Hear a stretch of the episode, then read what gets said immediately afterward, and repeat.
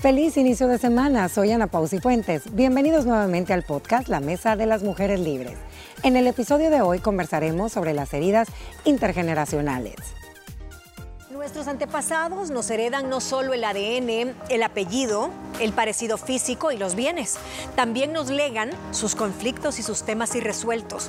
En nosotros se integra una herencia genética, un legado emocional y unos patrones invisibles de los que a veces somos víctimas. Las heridas intergeneracionales también se heredan, un patrón del colectivo emocional familiar que viaja silencioso y nuestro subconsciente lo detecta, lo guarda y repite y repite nuestro consciente. Chicas, un tema interesante, un tema denso, un tema profundo, rico en, materia de, de compartir con nuestra audiencia. Yo no estaba tan clara que este subconsciente capta todos estos patrones, estas heridas, estas ofensas, estos comportamientos y de manera silenciosa, cuando llega el momento, lo replicas sin saber por qué. Ustedes estaban conscientes de esto. Sí, yo lo había escuchado, Mónica, eh, tal vez en otro ámbito, no tanto el psicológico, sino que más, un poco más esotérico, un poco más de la maldición, ¿no? Sí. ¿Cuántas películas, cuántas historias, libros no se basan en la maldición de tal apellido, te dicen, ¿no? Y que se repiten patrones, eh, patrones de agresividad, eh, patrones muchas veces traumas de violaciones, herencias disputadas que nunca se logró resolver y muchas otras cosas, incluso traumas por desastres naturales. Estaba leyendo yo que tú puedes heredar por la mutación que se te da biológicamente en ese cortisol, ese trauma, eso que vivís, que si tú no lo pudiste resolver con un psiquiatra, lo que sea, tú se lo vas a heredar a tus hijos durante el embarazo porque es un, es un estrés que perdura en tu ADN. Y es un momento clave, eh, eh, el embarazo y lo que le transmitimos, ya vamos a hablar de esto. En tu caso, Ana Pao, estabas, tú sí estabas consciente de eso. Fíjate que ya había escuchado algo eh, de este tema, Moni. Igual comparto con Gina, no tan del tema psicológico y emocional, más como esas cadenas que van arrastrando familias y el por qué en ciertas familias siempre sucede eh, casi siempre las mismas situaciones en diferentes generaciones. ¿Me entiendes? O sea, son repetitivas generación tras generación. Y hoy que investigamos un poquito a raíz de tu tema, pues es impresionante ver cómo todos tenemos en el subconsciente cosas que a veces no nos damos cuenta y a veces ya está en tu ADN. Sí, miren, y saben que si usted todavía está visualizando, bueno, pero ¿de qué están hablando? ¿De algo físico, de algo de ADN, de algo espiritual? Y es como una mezcla quizás de todo. Si usted se pone en un contexto de, un, de otra cultura, le dirían nudos kármicos que nunca se desataron. Mm. En la cultura o en la religión cristiana, de una manera ya en este lado occidental, le llaman maldiciones, otros le llaman cadenas hacen rituales, igual en los mayas también hay muchos rituales que te hacen limpias, cada quien con su mm. cultura y todas son respetables, pero tienen como el mismo origen. Si tú ves en el cristianismo, te dicen, vamos a hacer una oración de liberación por tus antepasados, por todas aquellas violaciones, por aquellos abusos emocionales, por aquellas cuestiones de abortos, por divorcios, por todo eso para que no, te no se repitan y se rompan patrones. Eso es una parte, como Gina decía, más que todo, no esotérica, pero sí espiritual. Pero ¿qué pasa con la parte impronta de manera biológica en nuestro ADN en la parte del embarazo?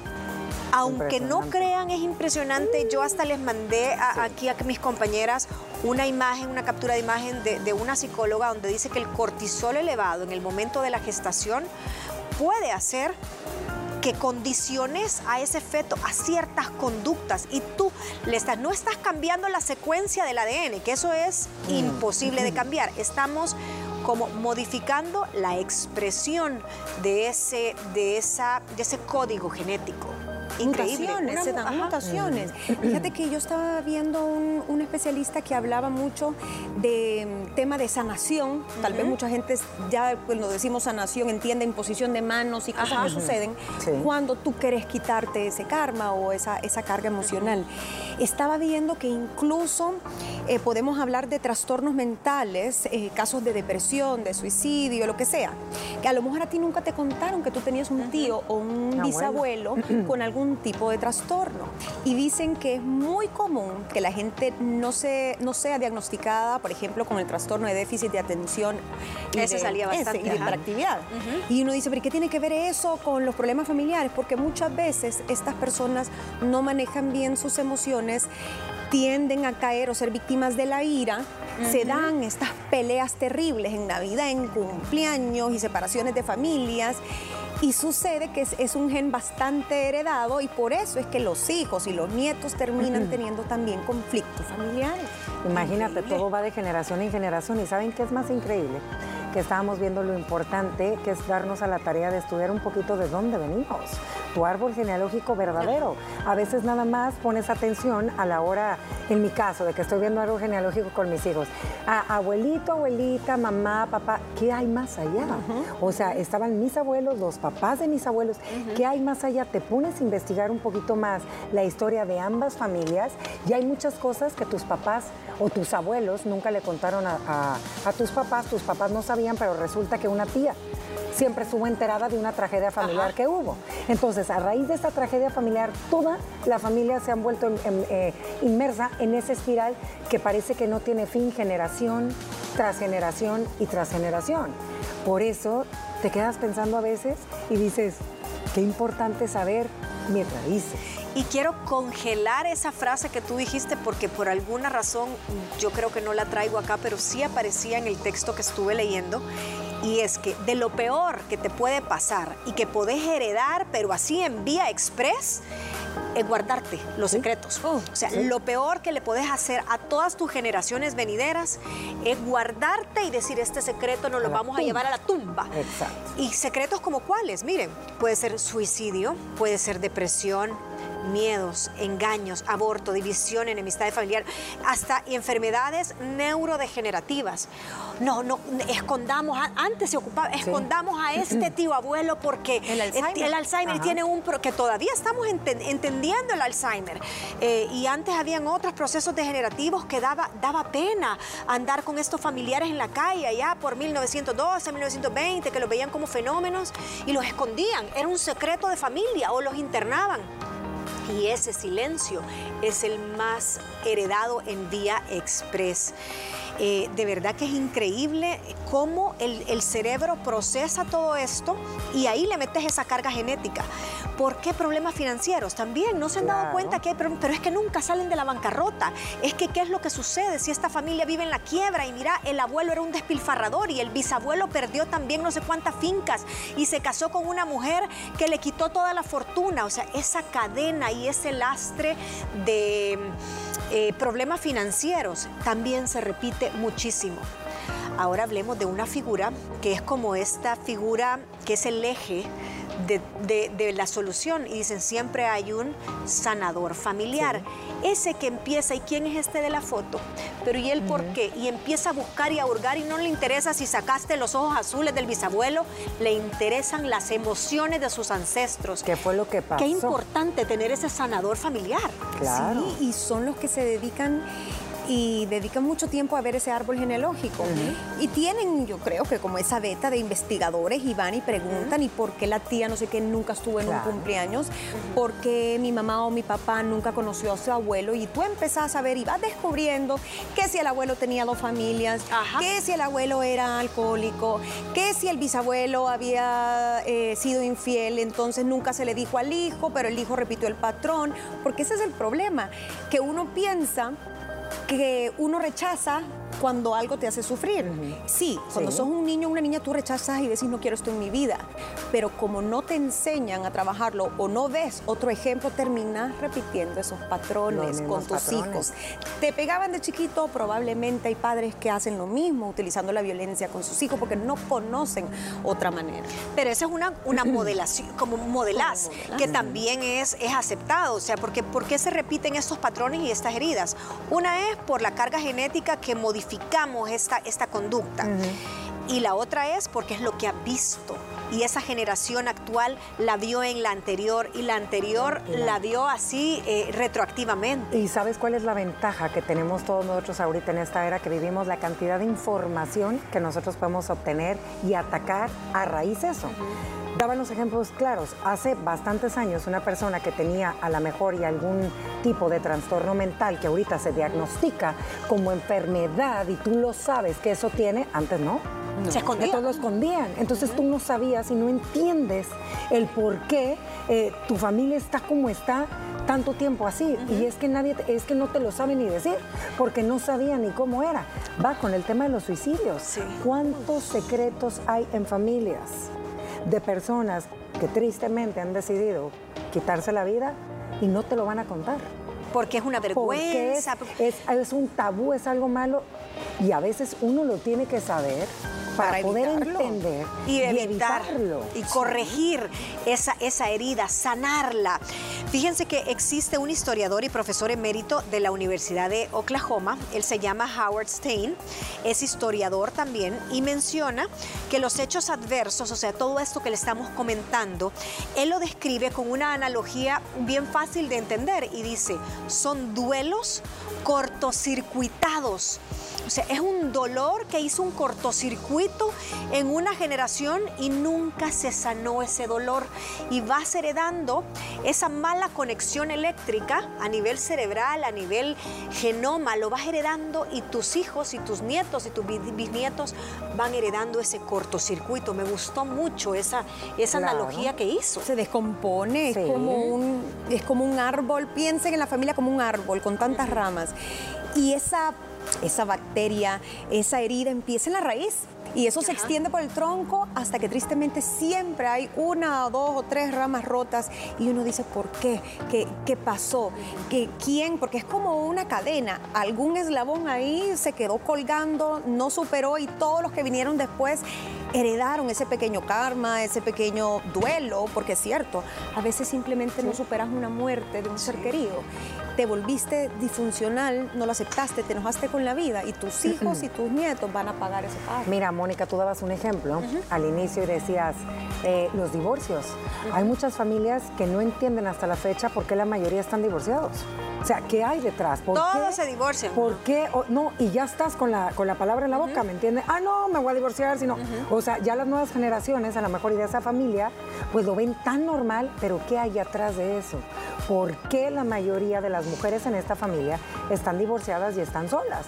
Y a veces, malamente, la que quiere llegar a romper el patrón se siente culpable porque sienten que la ven mal si ella llega a tener alguna pareja. Entonces, ella bueno, ya vamos a contar eso más adelante, es la que tiene que que sacudir ese árbol genealógico. Y entender que la culpa no es de ella, que la culpa fue de alguna generación, pero esa es la parte más complicada. Porque tenés que tener primero la necesidad de entenderlo, de irte retroactivamente y de buscar cómo sanar. ¿Cómo sanar? Bajo esto último que tú decís, me cierro este bloque con un dato eh, bibliográfico bien interesante y es un eh, escrito por Joseph Semacula. ¿Y qué dice este, este señor? Abro comillas, dice. Si el problema aparece dos veces en una familia, con seguridad se puede considerar que es una esclavitud familiar. Cierro comillas, me voy a comerciales, analice un poquito lo que estamos hablando, piense cuáles pueden ser sus heridas heredadas sin culpa y al regresar no se lo pierda porque vamos a hablar cómo se sana. Ahora ya identifiqué qué hago. Esto al regresar. Regresamos con más del podcast La Mesa de las Mujeres Libres del talk show Liberadas después de la pausa. Heridas intergeneracionales. Espero que le haya gustado la primera parte. Ahora vamos a hablar un poquito, bueno, qué es lo que sucede eh, o por qué sucede. Rencores familiares, está de más ponerlo sobre la mesa. Se me quedó en el tintero mencionar qué tipo de heridas. Les dije cinco, pero me quedé con enemistad familiar, problemas financieros, infidelidades, accidentes, muertes prematuras. ¿Por qué a todos se les mueren los niños chiquitos? ¿Por qué no termina o, al nacer? Eh, enfermedades coronarias, muchos infartos en la familia, Alzheimer y enfermedades neurodegenerativas. Ahora bien, ¿pero qué hago? ¿Cómo sano mi herencia? Eh, mi árbol genealógico. Dicen por ahí que los seres humanos somos materia, somos energía, pero también en ese contexto nuestra visión tiene un linaje científico, un porqué. Nos vamos a ir primero a la parte espiritual.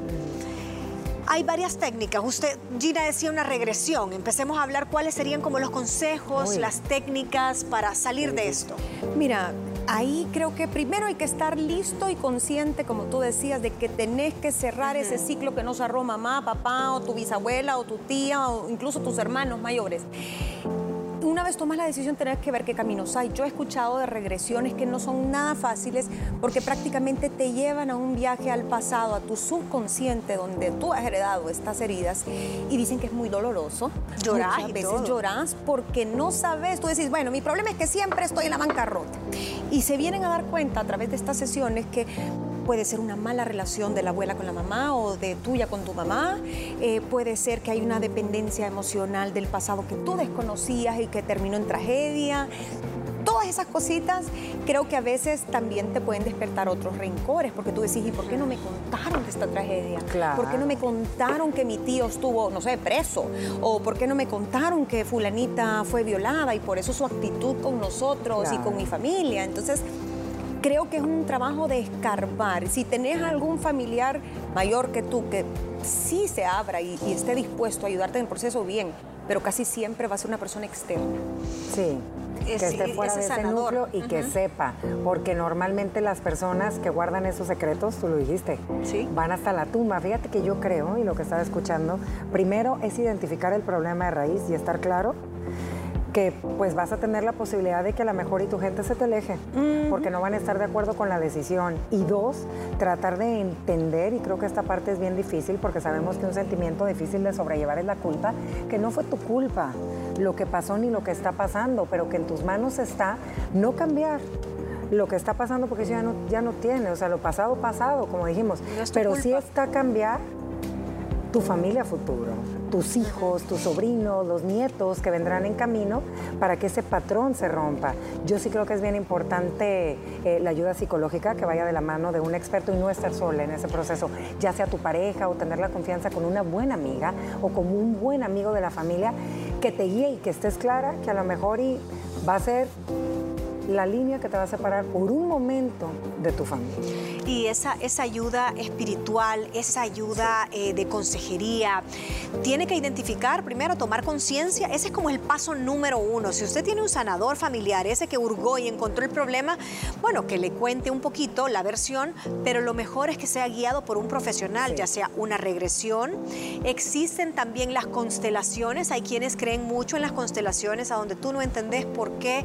De cinco hijos hay uno que te salió eh, perdido en el camino y venís y haces una especie, es como una combinación entre una regresión y alguien que te ponga, que tome tu lugar, tus zapatos, tu rol de familia y tiene esa inspiración divina porque muchas constelaciones tienen como esa, esa beta eh, espiritual, no es algo de telepatía ni mucho menos, sino que hay una oración previa donde eh, pues te, te, revelan todas estas, estas situaciones.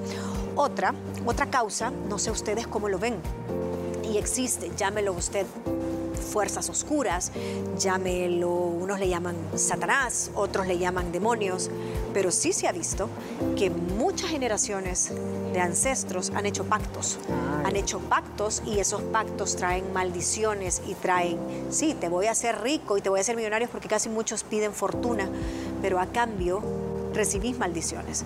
Esa es otra arista bien vasta de todas estas maldiciones, estas heridas no sé ahí, detengámonos un segundito que piensan en de esto. Fíjate que eso yo no lo había pensado, Moni. Mm, también existe. Creo, creo, que depende mucho de las creencias.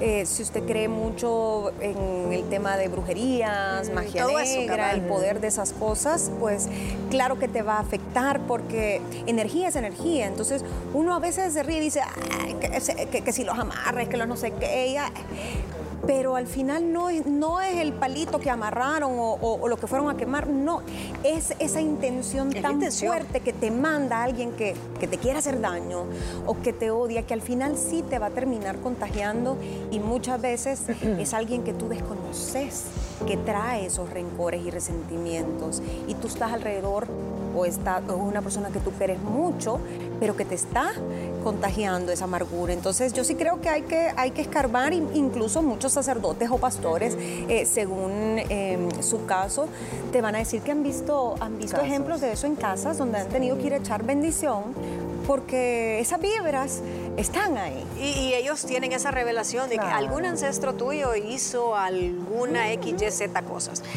Ahora, vamos a hablar un poquito de qué más aquí terrenalmente podemos hacer. Primero dicen que hay que orar y agradecer por los ancestros. Ese es como el paso uno. Usted lo puede hacer solito, manejando, mientras está bañando. La intención, como dice Gina, en la medida en la que sea lo suficientemente fuerte, así es de válido. Y decir claramente, yo perdono a mis ancestros porque no lo hicieron con dolo o si así lo fuese con dolo, pues los perdono y me libero de toda culpa que yo no tengo. E hicieron lo que hicieron porque era, era lo poco o mucho que pudieron y ellos tal vez no estaban conscientes de la paseada que se iban a dar en las generaciones venideras. Mira, por eso varias veces les hemos recalcado y en varias mesas, y aquí me quiero detener un poquito lo importante que es trabajar nuestro lado espiritual todos los días, sea la religión que usted eh, profese, pero es bien importante porque a final de cuentas, ¿de qué te agarras en esos momentos? De tu fe, de tu lado espiritual. Entonces yo sí creo, y lo hemos dicho varias veces también, que cuidado con lo que pides, porque el porque se te, cumple y te escucha. Y te va a escuchar. Es cierto, ¿saben que le agregaría yo también? Que estemos conscientes que el lazo familiar es bien fuerte porque te une la sangre, te une la convivencia y todo, pero la vida es más que eso y a veces es necesario tomar una decisión por tu salud mental y por tu bienestar, el de tus hijos, el de tu nuevo matrimonio, tu pareja, etcétera. El poner distancia, el decir amo a mi familia, pero esto, esto es demasiado disfuncional. Yo no tengo que ver con esta pelea, bye.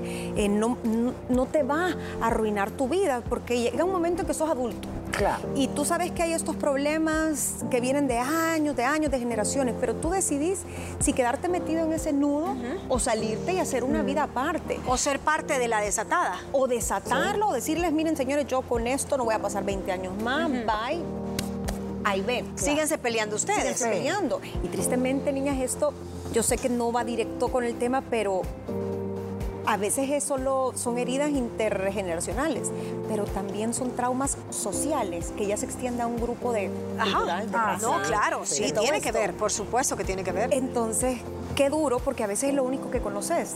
Te educaste así, tu religión, tu raza, eh, la sociedad en la que vivís, y a veces la única manera de cortar esa ramita es mudándote al otro lado del mundo. Sí. poniendo tierra de por medio, exacto. Y miren, dicen que los rencores familiares eh, es el orgullo el que impide dar paso al perdón. Surgen las tiranteses, ese dolor congelado que se va modelando de generación en generación y se pasa como una tradición, así como, como las leyendas urbanas se pasan contado de abuela, madre, Imagínate cuántos eh, hijos de, de, personas no, no les cae gordo y detestan al tatarabuela de la Porque lo oyó. Ni en foto lo han Ajá. Ni lo conocen, pero no, no, pueden oír su nombre porque arde Troya en la casa. Regresando a lo de la analogía del árbol, dice que también otra de las cosas para curar estas heridas es no sea excluyente. Todos son parte de la misma raíz. Ay, que ese primo no nos llevamos, es que a este no lo vamos a invitar, es que con esta tía no me llevo porque yo escuché que mi papá nunca la quería y entonces yo heredé eso y por eso nunca la invité. No, no es así, todos son parte de la misma familia. No le estoy diciendo que a la piñata del niño va a invitar a todos, a la tía abuela, al que, al pero no excluir va más allá de invitarlo a una reunión. Esté consciente, o sea, tome conciencia de que todos son parte de lo mismo. Luego dice, haga una constelación y entienda cómo se mueve el conflicto entre toda la familia desde una forma 3D, porque no sos tú el que está, o sea, tú tenés el problema, asomado pero asomado así y alguien está tomando el rol, tú tomas el rol de mi hermana, Gina toma el rol de mi mamá, otro toma el rol de mi papá y entienden y les van dando esa información como antenas cósmicas. Es que yo siento que cuando tú ibas a nacer hubo un conflicto, ta, ta, ta, también le puede dar ciertas luces. El perdón. El perdón, el perdón. para mí es veces nos cuesta por orgullo, que tú lo decías, pero a veces es mejor para ti perdonar, aunque no retomes esa relación. Ajá. Perdona de verdad y no volvás a mencionar si querés a esa persona eh, por la que tanto sufriste, pero deja de tenerlo en tu boca, en tu mente, de reprochar, de cuestionar o incluso esperar a que te pidan perdón, porque a lo mejor esta persona no está en sus planes el pedirte perdón y no por eso tú te vas a amargar la vida. Hoy también es importantísimo el perdón. bueno, eso es difícil porque muchas familias, es que esta es la familia que tengo. Así me tocó. Ajá. Todas, todas divorciadas. Todas no sé qué. Así nos tocó. Todas infieles. Así todas son infieles. Aquí todos los maridos. No, o sea, es bien difícil. Y a veces hay familiares que pues van a seguir ese patrón y no quiere decir que porque tú lo escuchas de tu mamá y de todas tus tías, tenga que ser así tu propia historia. Entonces también es entender que la familia uno no lo elige y esa es la parte más difícil. Te tocó nacer ahí, te tocó esa mamá, te tocó esa tía, ese bisabuelo, tatarabuelo, todo. Ok, no te gusta, no te encanta, ¿qué puedo cambiar para mejorar? Pero entender que son tu familia. Pero sabes, a veces cuál es el problema, que no, nosotros normalizamos ciertas situaciones porque como lo hemos oído desde chiquitos, lo ves en todo. Lo ves normal y nunca peleas porque cambie tu destino, que cambie tu realidad, porque decís, no, si es que como, y tal vez de chiquita no te oís que tú lo escuchabas, pero estabas probablemente dormidita y tu mamá estaba teniendo una plática y tu subconsciente lo estaba absorbiendo, absorbiendo. Entonces llegaste a ser una mujer hecha y derecha, pero con patrones de infidelidad, con patrones de bancarrota, con patrones de malas relaciones intrafamiliares y no entendés por qué. Y decís, no, pero es que como siempre he sido así, ¿para qué voy a cambiar? Si aquí todos se dan duro, desde, uh, desde mis abuelos.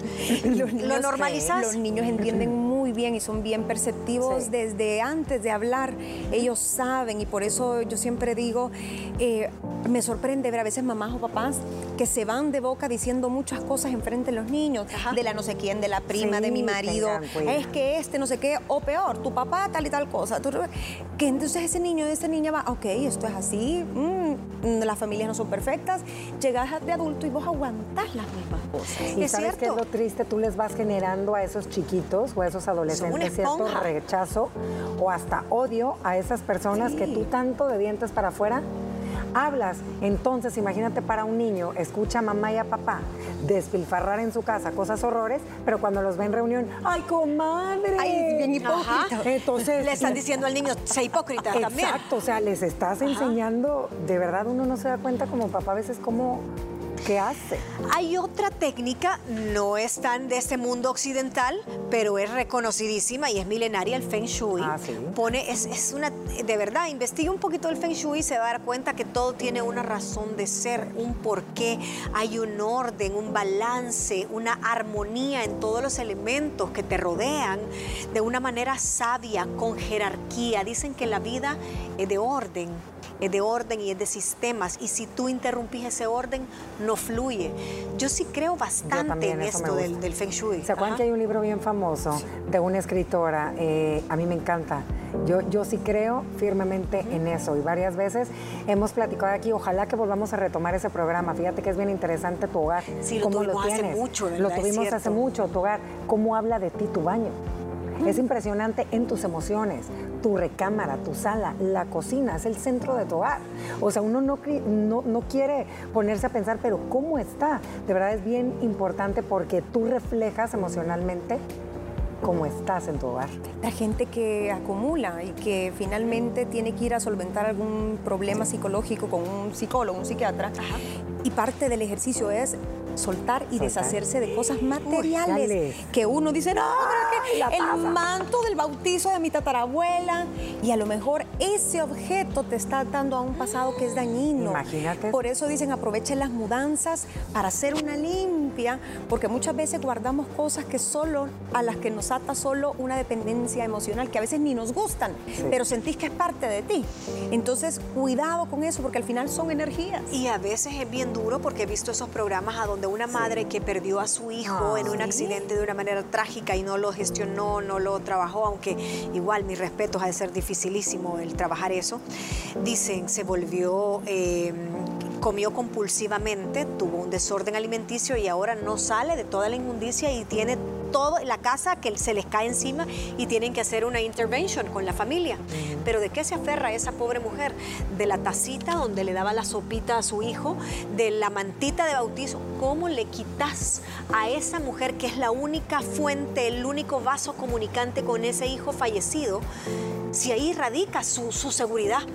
Es bien difícil, pero ahí radica su, dolor y ahí radica su problema y ahí radica también su atadura porque es una mala gestión de ese duelo. Eh, tenemos ya que ir terminando, pero cierro con, aparte del Feng Shui, quizás le voy a leer literal esta frase, me gustó bastante, dice, practique el perdón, libere ore y decrete con su boca que rompe las cadenas, nudos kármicos, patrones, como usted le quiera llamar, de los cuales usted no es responsable.